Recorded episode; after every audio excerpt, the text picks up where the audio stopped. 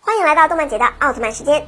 随着日本年号改为令和，平成系的奥特曼时代总算是正式画上了句号。而今年新推出的奥特曼作品将成为令和系开山之作，不知道他们能否一扫目前奥特曼的颓势，再创当年平成开年后迪迦等作品般的辉煌呢？目前可以确定的是，这次的新作将出现三名主角，分别名叫泰迦奥特曼。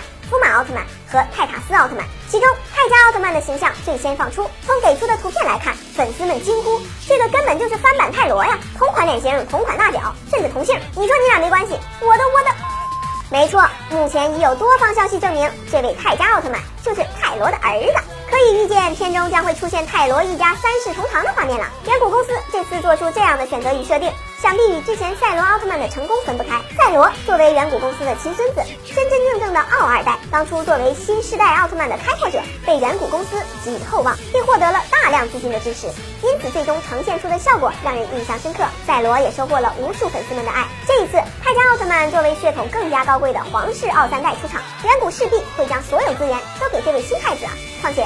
距离泰罗奥特曼播出已经四十八年了，是时候续写他们后代的新篇章了。随着今年机动奥特曼的上映，你会发现奥特兄弟的孩子们已经陆续开始新的征程了。赛文的儿子赛罗，初代人间体的儿子早田进次郎，和这次的泰迦奥特曼，也许未来还会看到艾斯杰克的孩子们也登上战场保卫地球呢。希望泰迦可以如同他的前辈一样，给这个新时代开一个好头。